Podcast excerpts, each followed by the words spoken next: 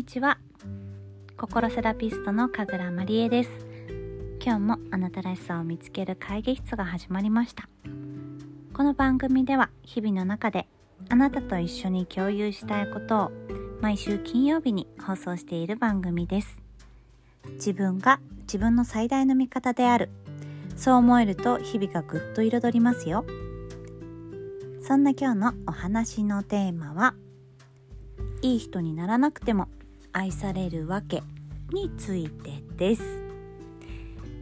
はい。ということで今日はいい人って世間から言われるようにならなくてもいいよっていうお話です。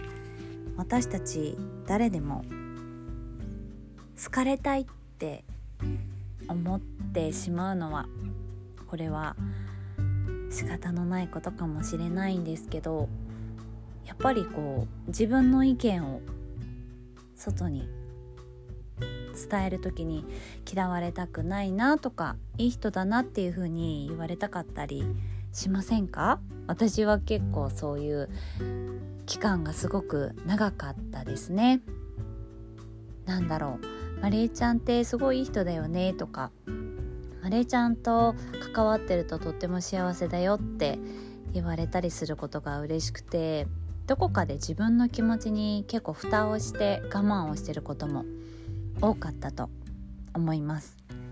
嫌われるのが怖かったりとかあとは陰で「マレーちゃんってなんか嫌だよね」とかって「あの人意地悪だよね」とかって陰で言われるのも嫌だったし直接何かね相手から「いやあなたほんと感じ悪いわね」みたいに言われるのが嫌でいつもそういった嫌われないようにまあ、行動をとってきたのが正直なところです。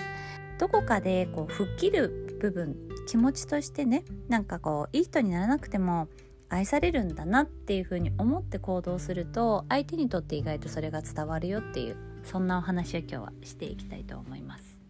で実際私たち子供の頃ってまずは相手にね優しくしなさいとか思いやりの気持ちを持ちなさいって言われて多分皆さん育ってきてると思います私もそういう風に言われて育ってきました実際私も周りにねこう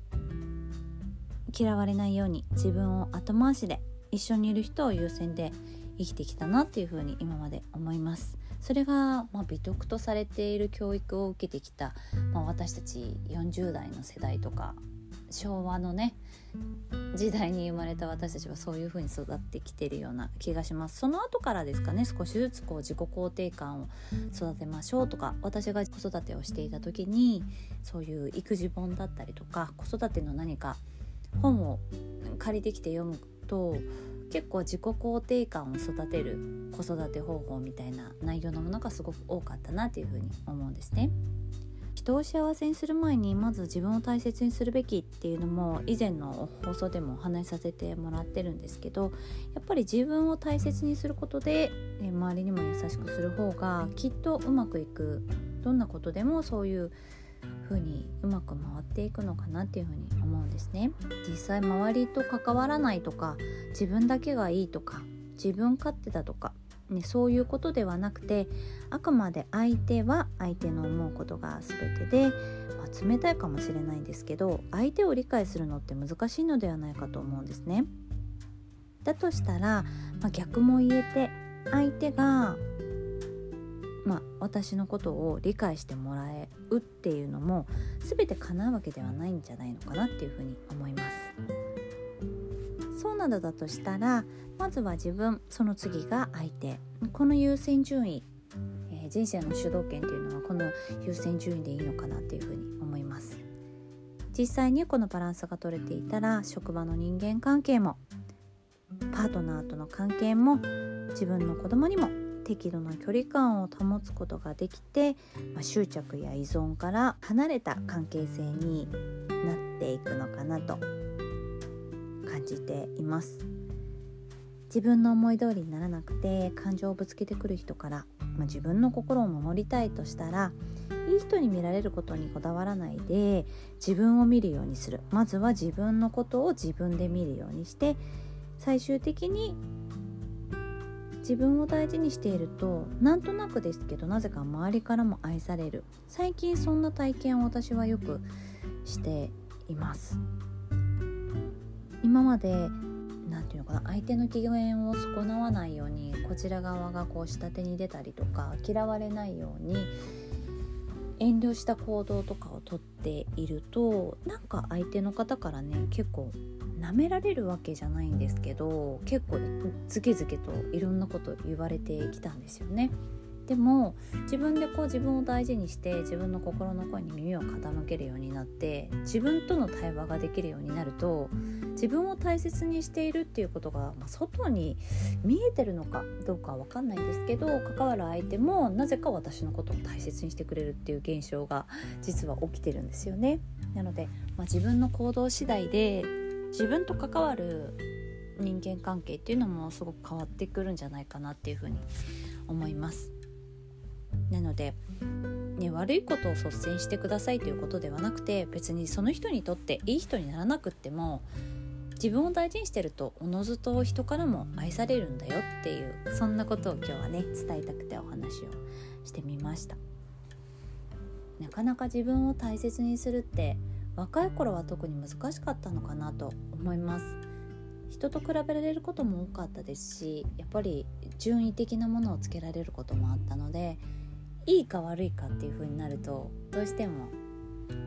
そこでこうその人よりは劣っているとか今回はその人より上回っているっていうような誰かとやっぱり比べる生活スタイルをずっと送ってきてるのでなかなか自分に目を向けるよりも、まあ、外に目を向けるっていうことが多かったと思います私が実際今の仕事をしてきてあの結構聞かれるんですよね「ライバルは誰ですか?」とか「誰に勝ちたいですか?」とかってよく聞かれるんですけど私は自分に勝ちたいですっていうことをよく言っていてみんななんか「え？っ?」ていう顔をするんですけどライバルは相手ではなくて自分のその気持ちにどれだけ自分が勝てるかっていうことで仕事に対しては向き合ってるんですね。いい意味でなんですけどやっぱり自分がサボったりとか仕事に対して手を抜いてしまうとおのずとそういう結果につながるっていうのをすごい自分で経験してきたので今日例えばあと一人誰かに保険のお話を届けたい、まあ、保険のお話じゃなくても誰かにお客様一人に会いに行きたい。でもなんとなく行きたくないなって思ってもあと一人だけ頑張ってみよう、ね、一人会ってそしてまた明日仕事頑張ろうっていう形でちょっとだけこう乗り越える少しだけ難しい目標を立てるとそれをクリアした時にすごい自分のことを愛せるんですね。あ今日も自分頑張ったねってなんかこうサボりたいところだけどもそれを一つ乗り越えてお客様に会いに行って今日も一日頑張った頑張ったっていうふうに思うことでちょっと自分にも自信がついたりとかやっぱり経験の積み重ねで仕事っていうのもいろいろ結果が出てくると思うので誰かと比べるのではなくて自分と比べるそして自分を大切にするそうすると別にいい人にならなくても自分が自分であればおのずとねご縁がある方とは仲良くできたりするのかなということですね。はいということで本日のお話は「良い人にならなくても愛されるわけ」というお話でした。まずは人を大切にするよりも自分を大切にしてその大切にしている私の姿を周りが見ることで周りも自分のことを大切にしてくれるっていうこのループというか流れっていうのをね2023年はつかめたと思いますので是非あなたの生活の中にもちょっと取り入れていただけたらななんて思っております。ここからは余談ですけれども今回音声配信の、えー、カバーアートをちょっと変えてみました。今まではダリアっていうお花私が大好きなお花の、まあ、モチーフを使っていたんですけど今回は、え自分のこう写真を何て言うんですかねあのアプリでこう編集して加工してくれるそのアプリを使って実際にちょっと作って